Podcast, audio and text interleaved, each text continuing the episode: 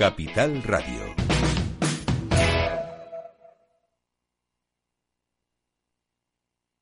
Valor Salud. La actualidad de la salud en primer plano. Comienza un tiempo de radio y comunicación con la salud y la sanidad, como todos los viernes. Protagonista aquí en Capital Radio, información y reflexión con nuestros contertulios, expertos y diversos en su procedencia, pero créanme, son los mejores.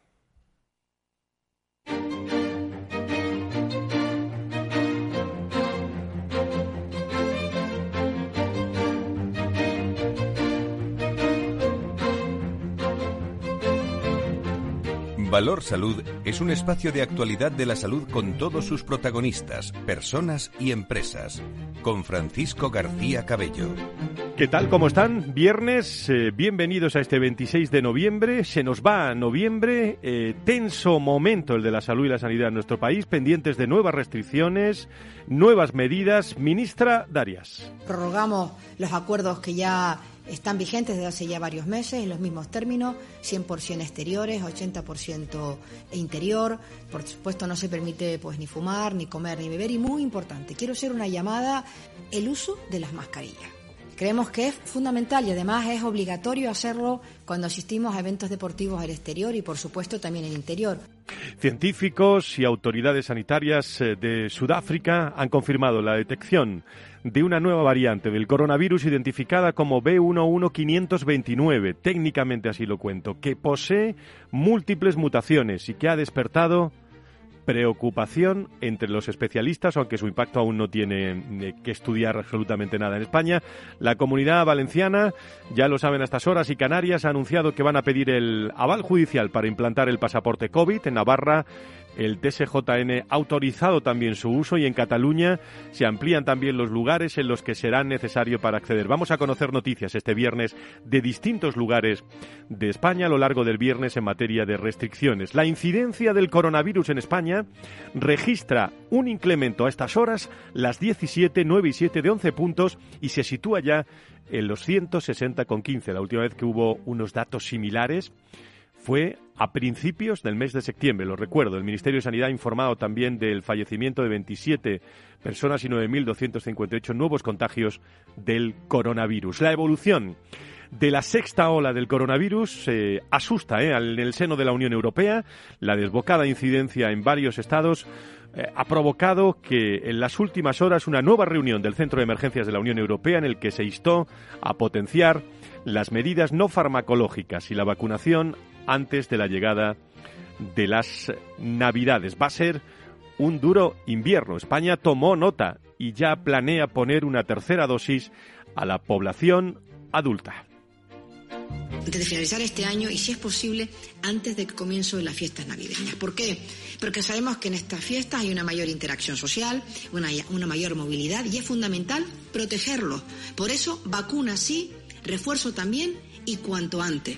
Eh, lo dijo la ministra en las últimas horas. Eh, ese es el objetivo en España, el objetivo del Gobierno, mientras la Comisión Europea ha propuesto eh, que el certificado europeo COVID, que permite viajar a los europeos sin restricciones si están vacunados, caduque a los nueve meses de haber recibido la pauta completa de inoculación, a no ser que, bueno, que haya administrado la dosis de refuerzo, lo que prorrogaría su validez indefinidamente. Bruselas hace esta recomendación apelando a los eh, Estados miembros a aceptar también coordinarse para evitar de nuevo el caos en la gestión de la pandemia. Y un nuevo estudio eh, que traeremos luego a la tertulia también de la Oficina Regional de la Organización Mundial de la Salud para Europa y el Centro Europeo para la Prevención y el Control de Enfermedades estima que se han salvado al menos 470.000 vidas entre las personas de 60 años o más desde el inicio de la lista de vacunación COVID-19 en 33 países de la región europea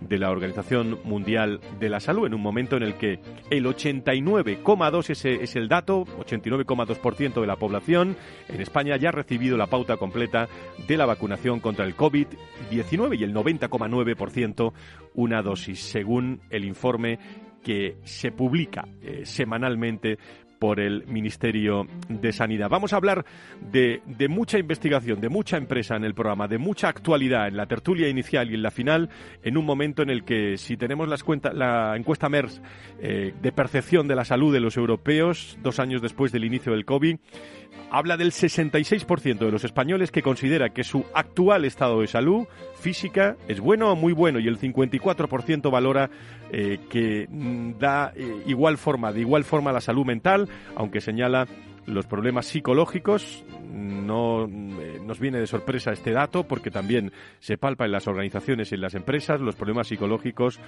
son la principal consecuencia de esta, de esta pandemia. Por cierto, unas celebraciones navideñas que se acercan eh, a la normalidad más o menos, mientras que la preocupación por las nuevas olas de COVID-19 van eh, aumentando. De todo ello hablaremos en nuestro programa Valor Salud con invitados que nos están esperando ya.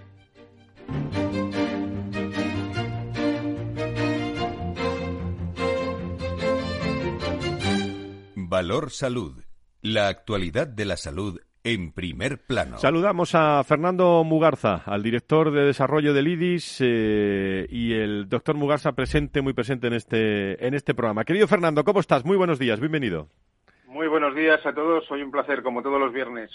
muchísimas gracias por estar eh, con nosotros. Saludo al secretario general de la Patronal de la Sanidad Privada de España, Luis Mendicuti, que está con nosotros en directo aquí en el estudio. Luis, encantado de saludarle. Muy buenos días. Muy buenos días, Fran. Un placer estar aquí contigo. Enseguida vamos preparando una conexión con el Instituto Internacional San Telmo. Eh, nos vamos a ir enseguida para hablar de formación. Se incorporará con nosotros. Pero, Fernando, bueno, mm, hoy eh, amanecemos con datos que al menos, al menos, eh, siendo positivo, son algo preocupantes.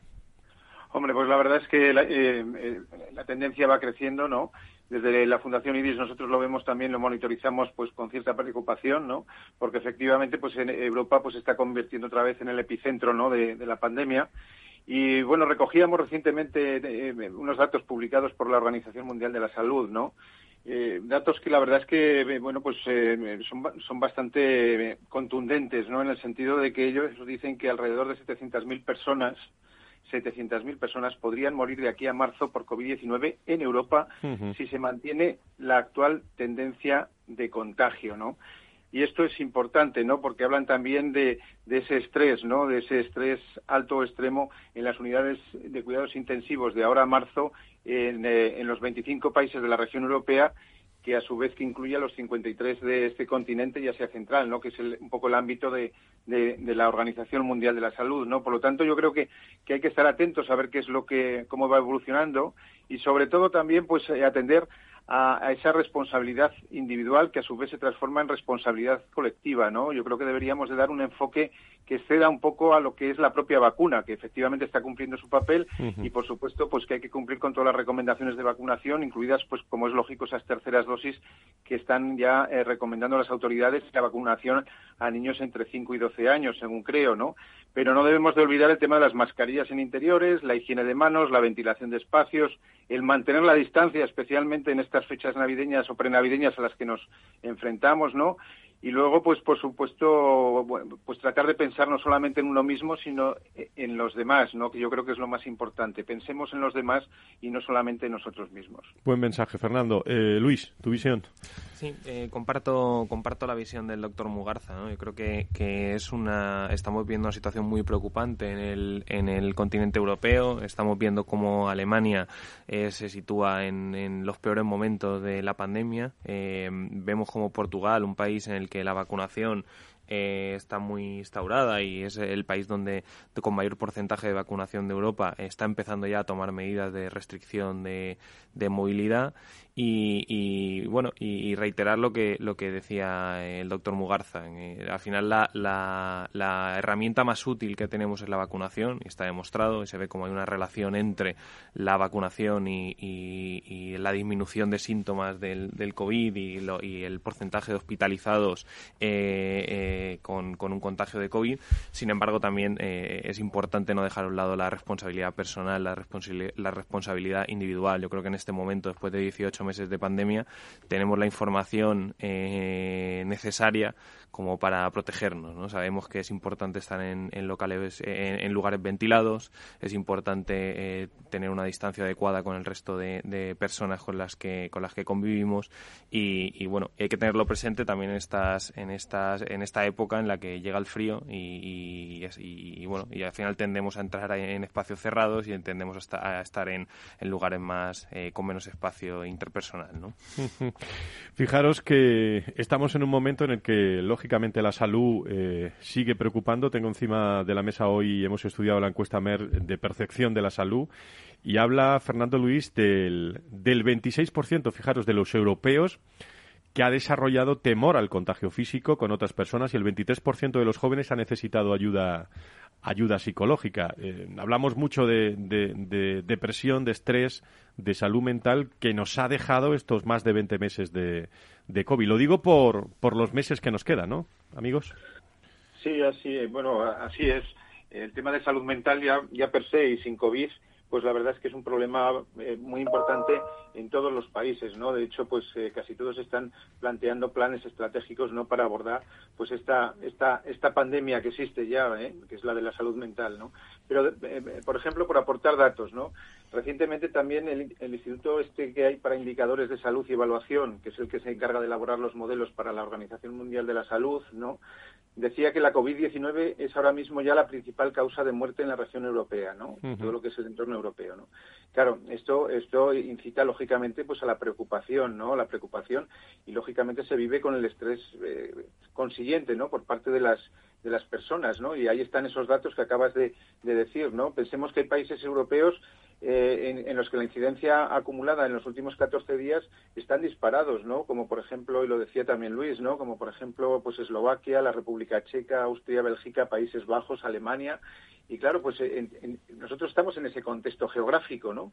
Y por lo tanto, pues si aunamos lo uno con lo otro, el problema grave ya de salud mental per se, añadido lógicamente al estrés sanitario, al estrés personal producido precisamente por, por la COVID-19, pues la resultante es lo que acabas de comentar, ¿no? Y es algo que hay que atajar, por supuesto, y, lo que hay que ponerse es manos a la obra, ¿no? Precisamente, pues para que tenga en ese sentido, pues ese menor impacto, ¿no? Porque no solamente se sufre de enfermedades desde el punto de vista físico, sino también eh, psicológico, que también es muy importante. Y mm, no tengo que decir yo, ¿eh? que se está, luego estaremos con, con DKV, que ha reconocido esta semana eh, muy de forma protagonista el sector de los profesionales sanitarios, pero eh, no, hablamos de colapso todavía, ni de, ni de tensiones, pero vuelven a estar los médicos también, en, nunca mejor dicho, en guardia ante, ante esa posible eh, nueva repercusión de las nuevas olas que nos llegan de, Europa. Eh, aunque estamos más preparados desde, desde la sanidad privada, Luis, pero, pero cuánto hemos de, agradecer ¿no? la, la labor de profesionales sanitarios en nuestro país. Así es, así es. Yo creo que el esfuerzo y el, test de, el test de estrés al que se ha visto sometido el sistema sanitario, no solo privado, también público, ha sido, ha sido tremendo. Ayer mismo había una, eh, una, una, celebración, una cena de, de gala de homenaje a los sanitarios eh, que, que organizaba Ilunion aquí en Madrid, en uno de sus hoteles, y la verdad es que fue un homenaje muy, muy significativo, muy bonito y muy emotivo eh, a la labor que habían realizado los profesionales sanitarios y no solo los profesionales sanitarios. Estaba también presente los cuerpos y fuerzas de seguridad del Estado, estaban estaba también presente representación del, del, sector hotelero que también pusieron su granito de arena en, la pandemia. Eh, eh, bueno, hay que, hay que seguir, hay que seguir trabajando porque esto, esto no ha acabado. Y sobre todo cuidar mucho lo que tú decías, Fernando, el estrés también del sector que está ocupado y preocupado, pero con mucha experiencia atrás de estos últimos 20, 22 meses. ¿eh? Sí, y además eh, estabais comentando el tema de los profesionales sanitarios, ¿no? De los compañeros que están en este momento, pues en primera línea, ¿no? Y en este momento, bueno, y a, lo largo de toda la pandemia, ¿no? Con todo lo que eso significa de sobrecarga laboral, ¿no? Y psicológica también, que eso es muy importante y por lo tanto se, se convirtió en un eslogan, pero pero no porque sea eslogan no podemos dejar de repetirlo, ¿no? Hemos de tratar de cuidar precisamente a los que nos cuidan, ¿no? Y en ese sentido desde todos los puntos de vista, porque no se puede quedar una frase bonita, ¿no? Sino que tiene que tener tener contenido, ¿no? Y contenido desde las propias administraciones, con dotación de recursos suficientes, con dotación también de recursos humanos suficientes, porque en este momento la presión asistencial que se ha venido viviendo desde el comienzo de la pandemia ha sido muy grande y la que estamos y la que vamos a vivir, ¿no? En los próximos días y meses, pues, pues probablemente, pues también, ¿no? Por lo tanto, este factor es muy importante, ¿no? Y sin embargo, pues muchas veces nos perdemos en otros debates, ¿no? Que además son son importantes también, quiero decir, en este momento, como es el tema del pasaporte COVID, ¿no? Que en este momento están las comunidades autónomas, están los países que sin pasaporte COVID sí, que sin pasaporte COVID no. Pero yo creo que el pasaporte COVID, como dice la Organización Mundial de la Salud, es una herramienta más importante además en este en este en esta forma de atajar en la pandemia no lo mismo que lo es también pues el aislamiento de quienes tienen síntomas los test eh, lógicamente diagnósticos, ¿no? Y luego, por supuesto, el rastreo y las cuarentenas, ¿no? Que son aspectos muy importantes también de prevención, independientemente de la prevención individual. Pero vuelvo otra vez a lo, de antes. Cuidar a los que nos cuidan es un aspecto fundamental y clave desde todos los puntos de vista. Pues ese certificado europeo COVID que está a debate hoy también en, eh, muchos lugares de, Europa. En, las universidades, en las escuelas de negocios, la salud eh, también es importante. quiero irme al Instituto Internacional San Telmo. a esta hora creo que me escucha eh, Javier Delgado, eh, director ejecutivo de un proyecto muy interesante de salud de GEC. Eh, Javier, ¿cómo estás? Muy buenos días, bienvenido. Hola, muy buenos días, ¿qué tal? Muchísimas muchísimas gracias, Instituto Nacional San Telmo, Centro de Negocios de, de Andalucía, formación, bueno, en toda, en toda Europa también lo, lo conoce mucho. ¿Qué es el proyecto ADS y la, y la espalización que estáis haciendo en San Telmo de todo el mundo directivo de la salud, querido Javier? Pues, pues, pues, mira, el proyecto ADS es un proyecto realmente diferencial. Desde San Telmo hace ya aproximadamente cinco años que, se tomó una decisión sobre la especialización en sectores que necesitaban eh, de, una formación quizás eh, en gestión mucho más profunda y, es un proyecto que está diseñado por y para los profesionales eh, directivos de, de la salud, del ecosistema de salud, tanto públicos como privados, non-profit, incluso la industria y diferentes asociaciones e instituciones, que básicamente tiene la función de ayudar a tomar mejores decisiones, ¿no? con, dos premisas muy claras. Ser una caja de herramientas que utilizan estos directivos para mejorar en aquella labor diaria que tienen que implementar en cada organización y ser un foro de reflexión estratégica que permita tomar de mejores decisiones y, por supuesto, reflexionar sobre, sobre el, modelo ¿no? que actualmente pues, pues tenemos. ¿no? ¿Va dirigido a qué nicho en concreto de la salud, Javier? Pues particularmente está muy abierto, es decir, cualquier empresa o institución eh, que tenga relación con la salud eh, puede participar dentro del programa, pero el perfil sí que está orientado a lo que nosotros denominamos personas de vértice, que es una persona de vértice.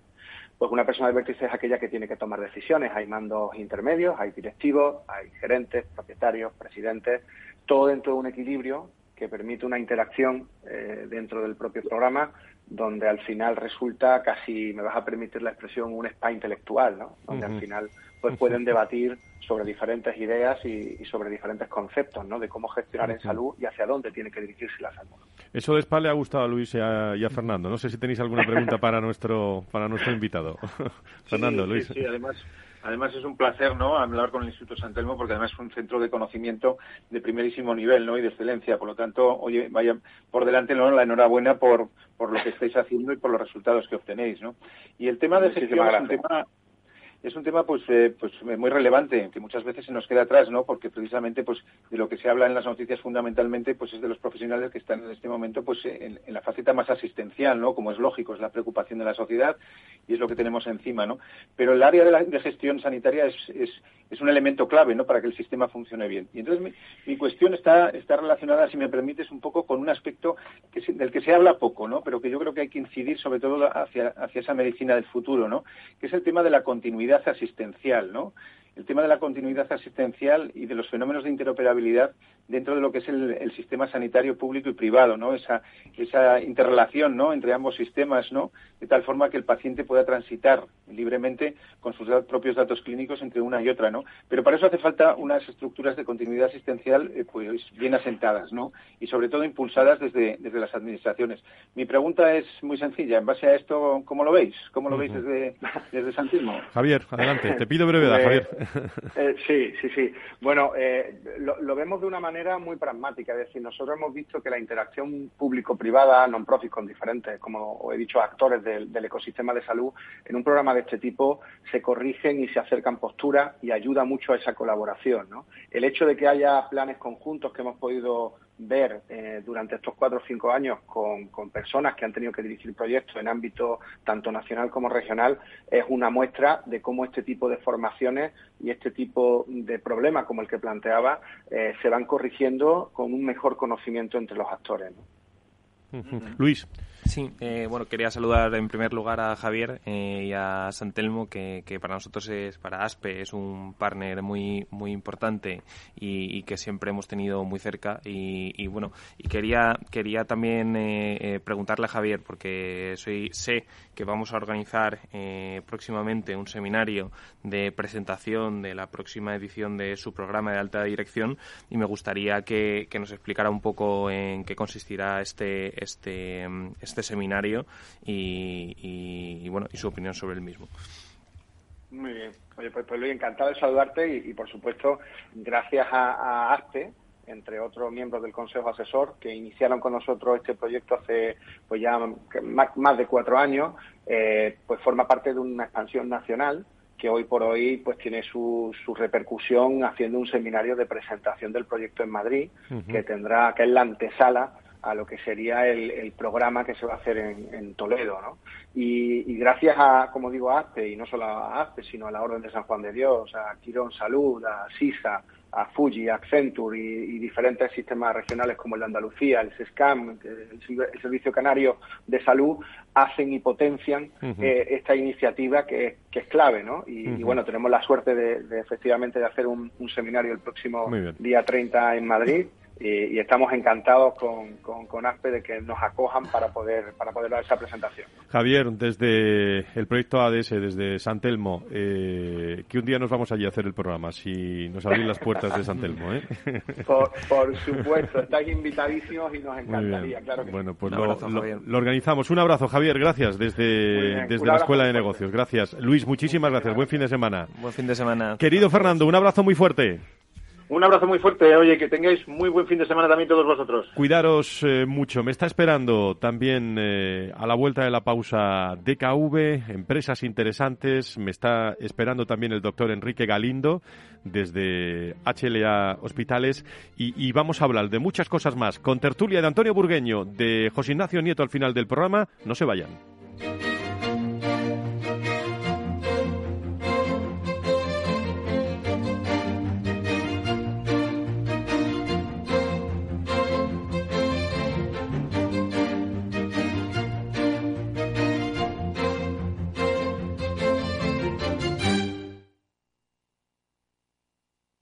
Para mi primo, un jersey. Para mi hermano, una corbata. Y para mi madre, otra colonia. En Renta 4 Banco queremos ser más originales. Y este Cyber Monday te regalamos 10 acciones de Renta 4 al realizar una aportación. Entra en r4.com o en nuestras oficinas y consigue tus acciones antes del 5 de diciembre. Renta 4 Banco, tu banco especialista en inversión.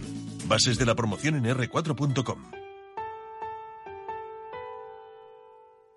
Frente a los impagos, vitamina D, la fórmula de información empresarial exclusiva de Informa para minimizar los riesgos y facilitar la toma de decisiones. Descubre Data Powered by Informa, la solución perfecta para tu negocio. Consulta al especialista en Informa.es. En Madrid tienes mil tiendas donde comprar y también un restaurante al que siempre quisiste ir un monumento que estás deseando fotografiar. Y un museo que no te cansas de visitar. Porque cada vez que vienes, encuentras mil y una experiencias que hacen tus compras únicas. Madrid, mil y una compras. Comunidad de Madrid. Capital Radio. Siente la economía. Si quieres mejorar tu formación o tu empleo, apúntate a los cursos gratuitos de formación profesional para el empleo de la Comunidad de Madrid. Podrás elegir entre más de 13.000 cursos. Infórmate en tu oficina de empleo o llamando al 012. Financiado por el Ministerio de Educación y Formación Profesional. Comunidad de Madrid. Capital Radio. ¿Quieres conocerme? Hacer que te lo pases muy muy bien. Porque estoy amenazada y me obligan a hacer todo lo que tú quieras. ¿O te crees que me gustas? Contra la explotación sexual. Pacto de Estado contra la violencia de género. Comunidad de Madrid. El 40,4% de las mujeres con discapacidad sufre violencia de género. El 77% tiene secuelas psicológicas y el 23% lo son a consecuencia de la violencia de género. Rompe el dato. Llama al 900-222-100. Ayuntamiento de Madrid.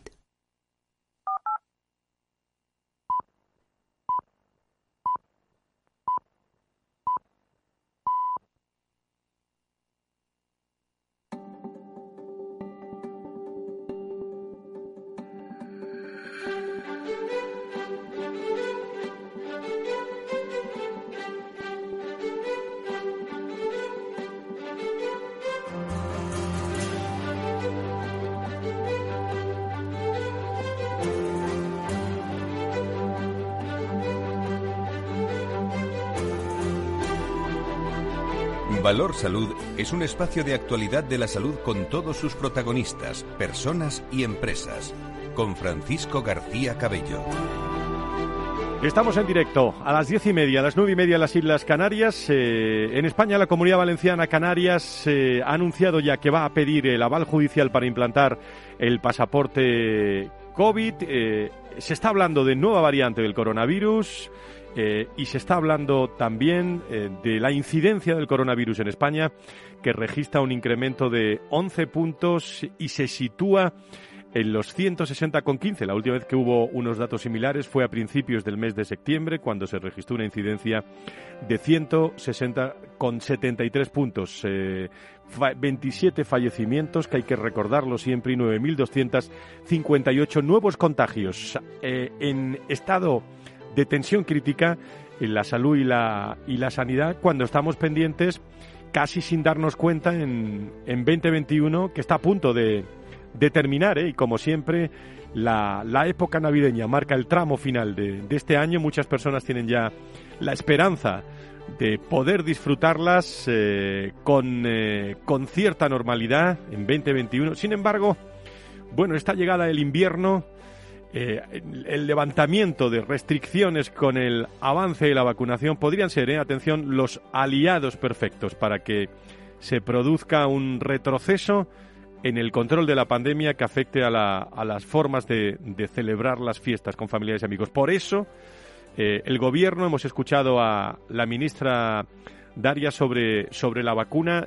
esta, esta mañana tiene el objetivo desde las últimas horas que prácticamente empezando por 70, 60, pronto 50, en definitiva que todo el mundo sea vacunado con tercera dosis. Antes de finalizar este año y si es posible antes del comienzo de las fiestas navideñas. ¿Por qué? Porque sabemos que en estas fiestas hay una mayor interacción social, una, una mayor movilidad y es fundamental protegerlos. Por eso vacuna sí, refuerzo también y cuanto antes.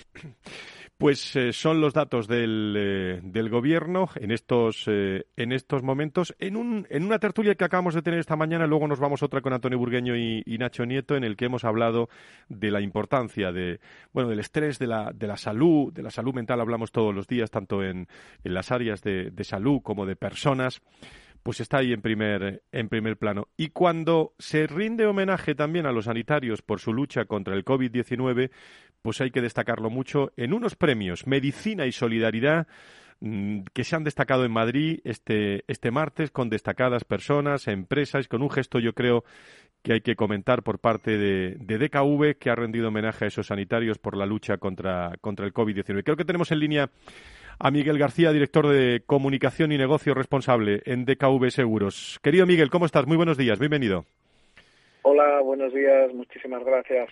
Bueno, ¿cómo fue este acto, eh, Miguel, de homenaje a los sanitarios por la lucha? Cuéntale esa foto radiofónica a nuestros oyentes. Bueno, pues eh, la verdad es que fue un acto muy emotivo por, las circunstancias, por la temática y por el momento. ¿no?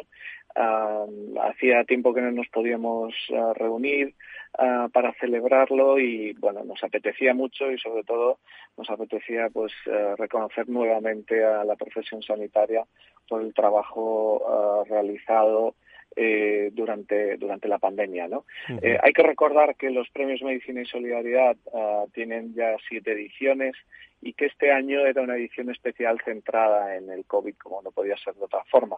Normalmente eh, los premios pues reconocen proyectos relacionados con cualquier ámbito de la medicina eh, y de la asistencia sanitaria. En este caso eh, se reconocieron solo proyectos vinculados con, la pandemia, con el COVID. en, el que hay que decirlo también, siempre hay unos premiados en, en todas estas ediciones, pero ahí tengo entendido más de 1.300 candidaturas, 25 cinco proyectos premiados, 230.000 euros en donaciones como reconocimiento a la excelente labor. Eso demuestra eh, que hay interés edición a edición, ¿no, Miguel? Sí, sí, sí, sí. Eh, la verdad es que es sorprendente y muy ilusionante también, por qué no decirlo, eh, darse cuenta de la cantidad de sanitarios, de médicos, enfermeros, fisioterapeutas que más allá de su trabajo de día a día, que ya tiene un componente vocacional y solidario, pues además de eso, dedican tiempo a poner en marcha proyectos de impacto social, de impacto sanitario, en su tiempo libre, eh, intentando recaudar fondos, intentando eh, desarrollar proyectos pues para ayudar a, a, las personas que tienen más necesidades. ¿no? Eh, desde, desde la empresa que representas, desde DKV, ¿qué momento estamos viviendo ¿no? en nuestra salud y nuestra sanidad? Eh, estáis premiando a todos, pero de fondo de fondo está eh, cómo se ha vivido en esta pandemia, donde la, la, parte más sanitaria, más psicológica, más emocional, más de salud mental, está en, en primer plano en todas las organizaciones, Miguel. Sí, así es. Ah, bueno, todo lo relacionado con la salud emocional, la salud mental, ah, pues eh, bueno, por estos momentos tan dramáticos que nos ha tocado vivir, eh, por el confinamiento, por la pérdida de seres queridos, bueno, pues ha adquirido una, una relevancia que, que no tenía hasta ahora, ¿no? Y yo creo que todos, tanto en la sanidad pública como en la privada, nos hemos puesto manos a la obra para dotarnos de herramientas, soluciones que podamos ofrecer a los ciudadanos en, en, general y a los clientes en, en particular y bueno pues eh, nosotros a lo largo de la pandemia eh, pusimos en marcha eh, bastantes iniciativas para combatir la soledad para intentar ayudar a la gente que lo estaba pasando mal para poner a disposición de la ciudadanía en general no solo de nuestros clientes herramientas que, les pudieran ayudar a, combatir estos problemas. Y, y, bueno y es algo que vamos a seguir haciendo a futuro porque por desgracia esto ha venido para quedarse y bueno tenemos una eh, una, una pandemia, por así decirlo, también de problemas de salud mental, ¿no? Que hay que afrontar. Por cierto, por último, ¿qué os dijo el alcalde? El alcalde de Madrid, que estuvo por allí también. Bueno, el alcalde estuvo muy cariñoso. La verdad es que agradecemos mucho la acogida con la que recibió estos premios. Eh, y, en fin, hizo un discurso también muy emotivo en el cual, pues, eh, reconoció él también adicionalmente por su cuenta a los, eh, a los premiados, a la Fundación África Directo, al doctor Ignacio Díaz de Tuesta Revilla y al Hospital San Juan de Dios de uh, Aljarate, ¿no? Eh, perdón. eh, bueno, pues él em, además hizo un reconocimiento personal y propio de los premiados y de las organizaciones médico-sanitarias a las cuales reconocimos también en esta jornada, que fueron la Organización Médica Colegial, el Consejo de Enfermería y luego las sociedades eh, médicas de medicina interna y de medicina de familia. Así que, en fin, fue un broche perfecto a la, a la gala. Pues queríamos eh, conocer el resumen de esta, de esta gala eh, y sobre todo el, el, fin, que es lo más importante. Premios Medicina y Solidaridad de, de DKV que han sido noticia esta semana en, eh, en, España. Miguel García, director de Comunicación y Negocio responsable de DKV Seguro. Nos vemos pronto. Muchas gracias. Muchas gracias a vosotros. Un abrazo. La salud al alza. Valor Salud. Nos vamos a hospitales, como siempre, en nuestro programa, en este caso al Hospital HLA Universitario Moncloa, que ha creado una unidad de cirugía robótica para eh, prótesis articulares, siendo el primer centro privado en adquirir el robot Rosa, así se llama.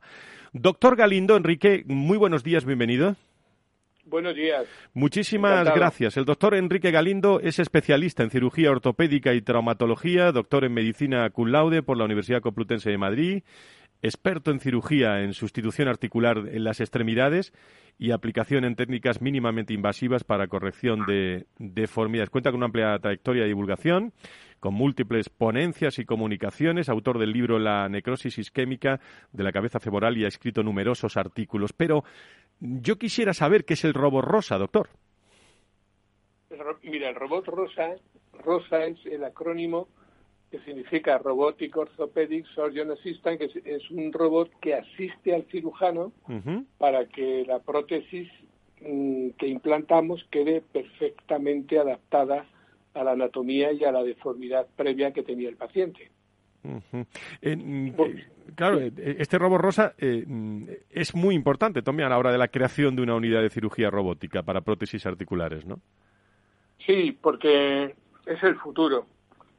Actualmente, o la medicina tradicional o la cirugía tradicional, lo que hacemos es planificar el implante, hacer una planificación preoperatoria, pues con papel y lápiz, trazamos las líneas que pensamos que para corregir los ejes, de la, sobre todo en la rodilla, que la tosis de la rodilla produce deformidades, nos tuerce la rodilla.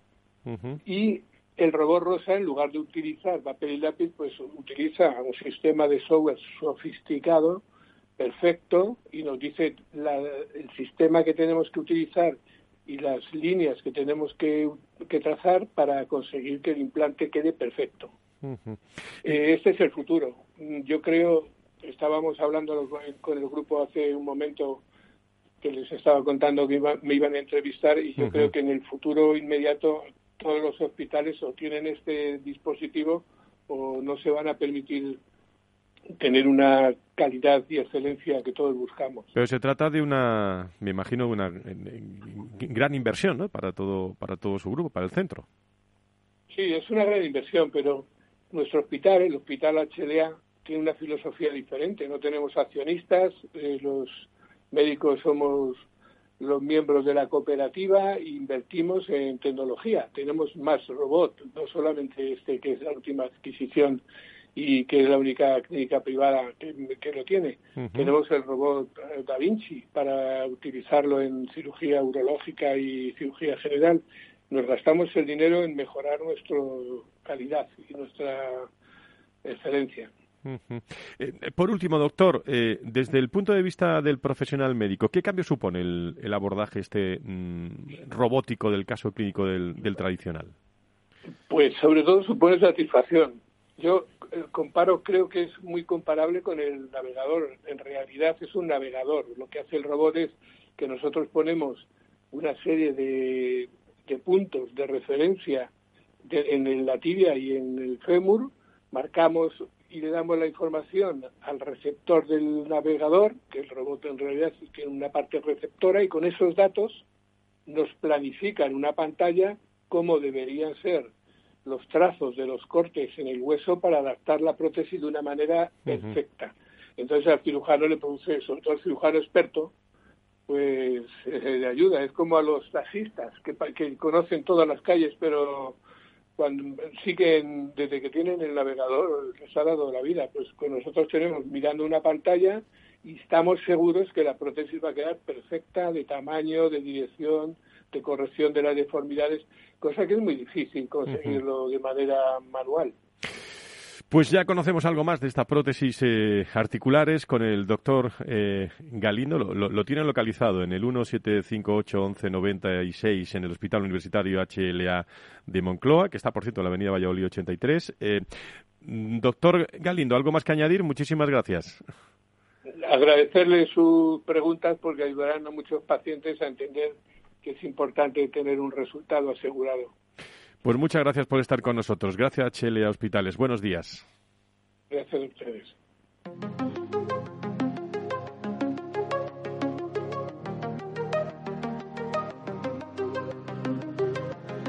Valor Salud es un espacio de actualidad de la salud con todos sus protagonistas, personas y empresas. Con Francisco García Cabello.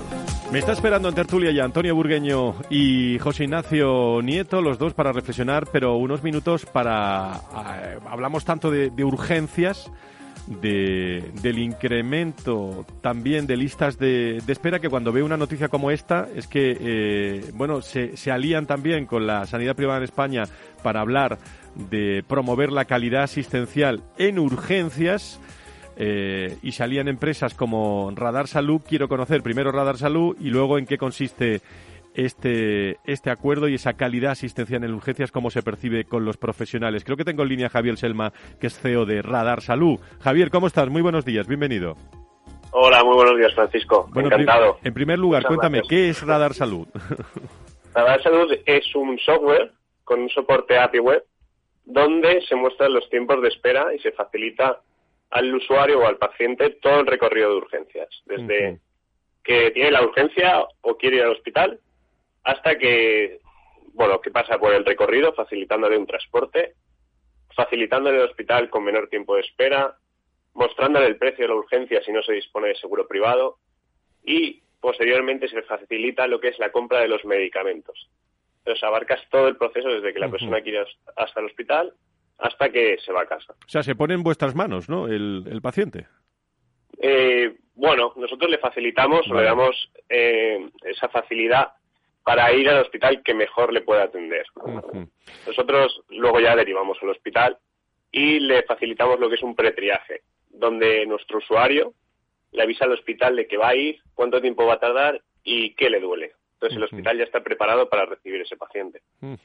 Eh, ¿qué- ¿Qué consiste eh, fundamentalmente la relación? ¿Cómo establecéis relación con el paciente? ¿Cómo os conocen? Eh, cuéntanos un poco.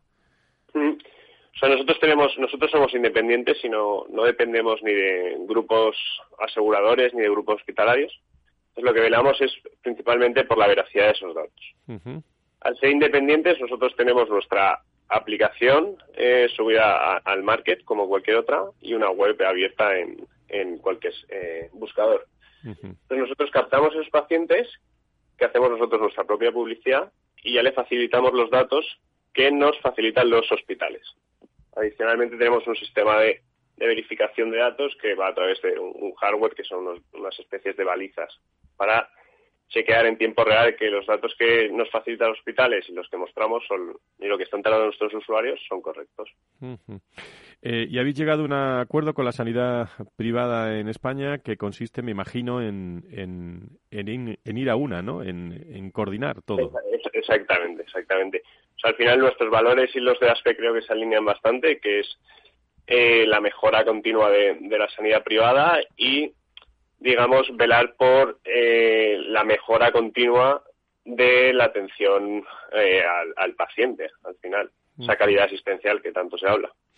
Muy bien, Javier Selma, CEO de Radar Salud. Me gusta mucho el, el nombre de la empresa. ¿eh? El- Muchas gracias. el Radar Salud, eh, pendiente de, de esas listas de espera también de muchas, de muchas personas y de los pacientes que, que llegan a un hospital, bueno, y se le facilita eh, internamente. Me, me gusta mucho la, la innovación en materia de salud y sanidad. Javier, muchísimas gracias por estar con nosotros. A, a vosotros un abrazo. Recta final, tertulia final.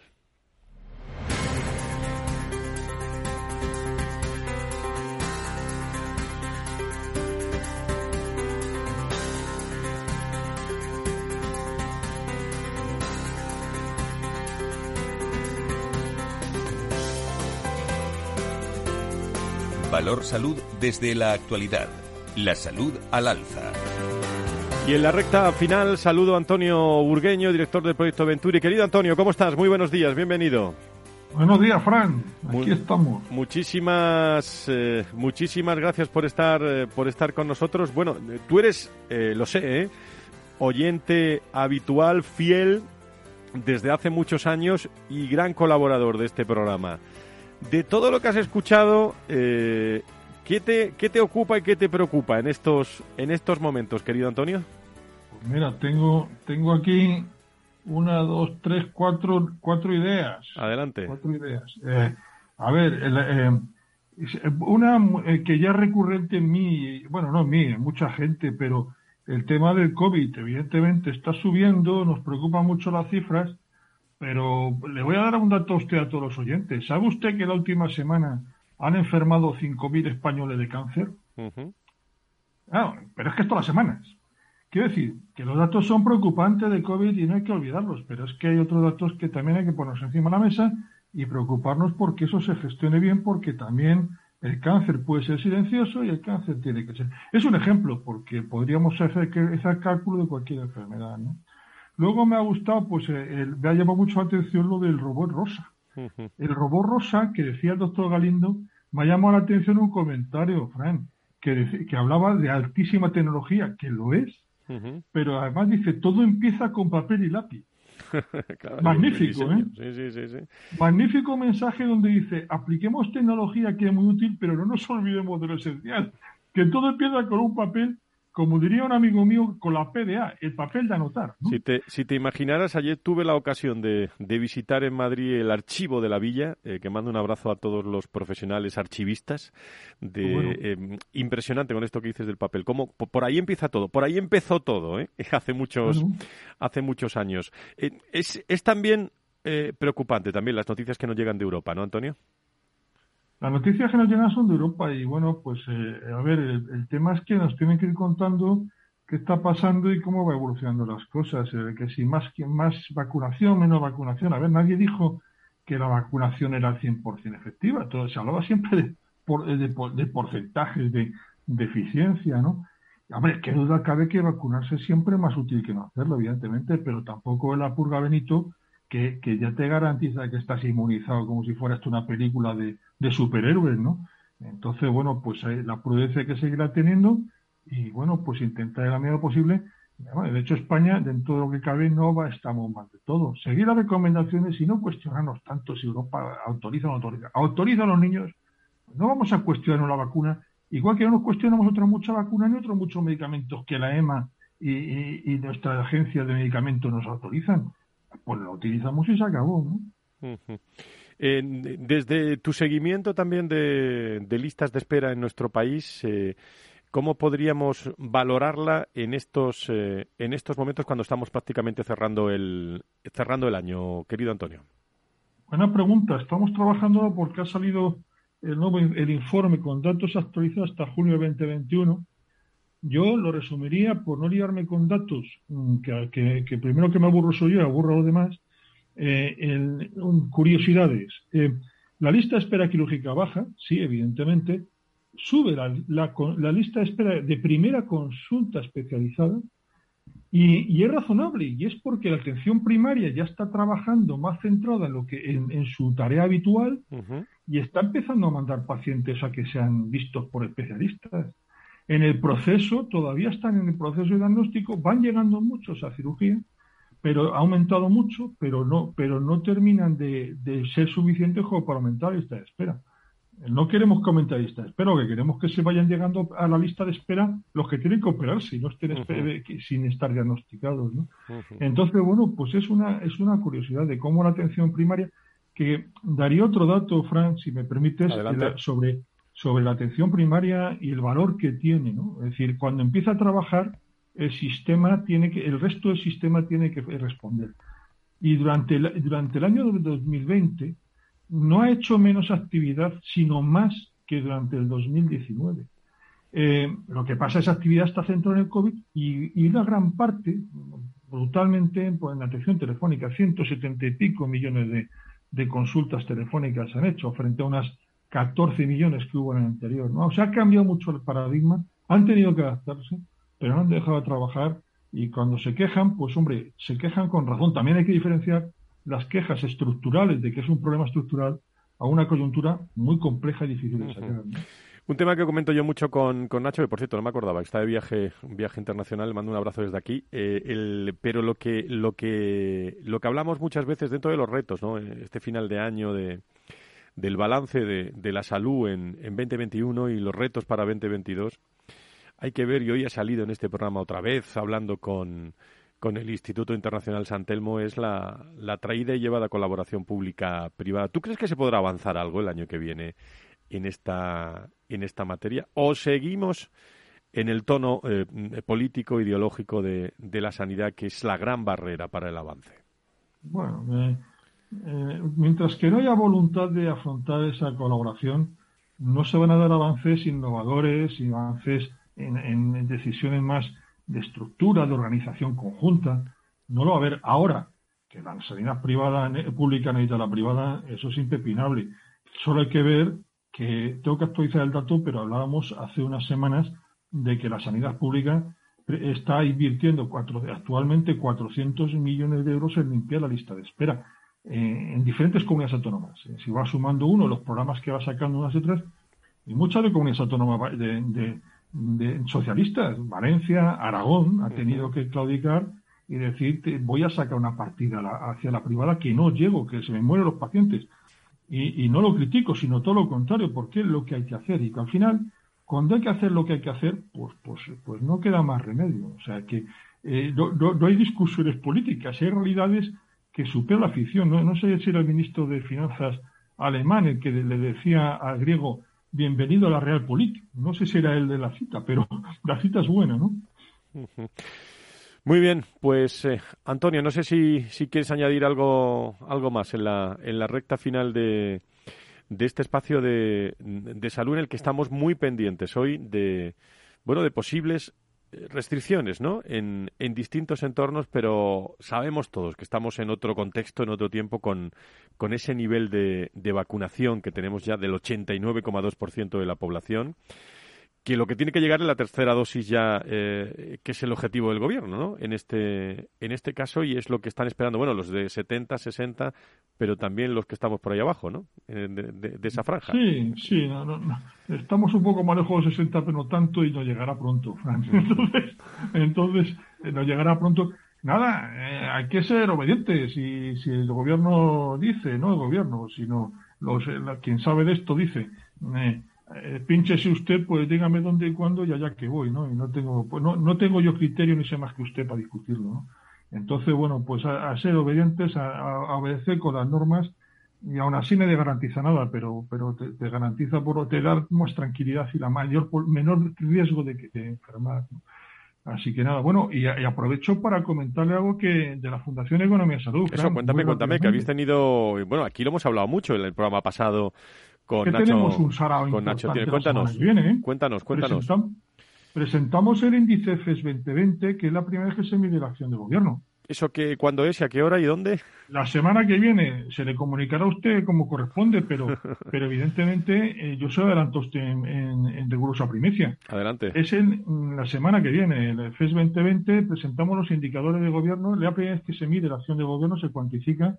Han participado 11 comunidades autónomas, se, saben cosas interesantes y son 44 indicadores de, que componen nuestro indicador, el FES, de Fundación Economía y Salud, que se elaboró en el 2020, aunque se ha en el 21, y que vamos a contar los resultados. Y bueno, pues un acto eh, que, bastante entrañable. Vamos a ver qué, vamos a ver qué tal. Ya se le comunicará como corresponde a, usted como programa y como amigo. Muy bien, pues eh, querido Antonio Burgueño, desde el Proyecto Ventura y desde la Fundación también Economía y Salud, donde estás eh, permanentemente, que, que, llega la Navidad, eh, querido Antonio, que, que está a la vuelta de la esquina, ¿eh? Que fíjate, fíjate qué día, fíjate qué día es hoy ya, ¿eh? El, en este 26 de noviembre, en un mes, en un mes en Navidad, ¿eh? Sí, sí, sí, sí, estamos, estamos ya en el lío. un abrazo muy fuerte, cuídate mucho, ¿eh? Gracias, Fran, y un placer como siempre estar con vosotros. Gracias. I really need the deed to a platinum mine, y es que llegan ya las luces de Navidad. So hurry down the chimney tonight. A las que esperamos llegar sanos todos.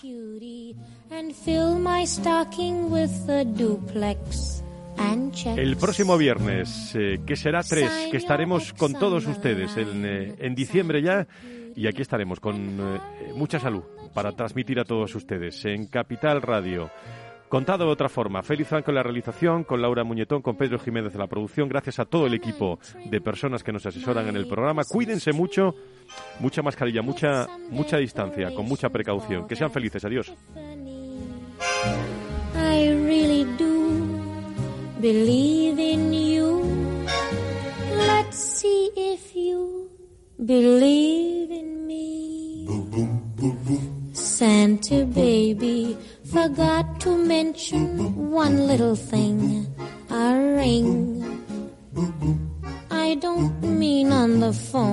Valor Salud. La actualidad de la salud en primer plano todas las semanas con sus personas y empresas. En Capital Radio, con Francisco García Cabello.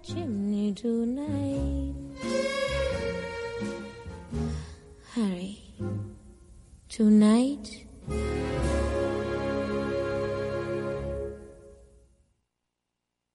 Si estás pensando en comprar una casa, entra en cuchabank.es y accede a nuestra oferta hipotecaria. Cuchabank, el banco de tu nueva casa.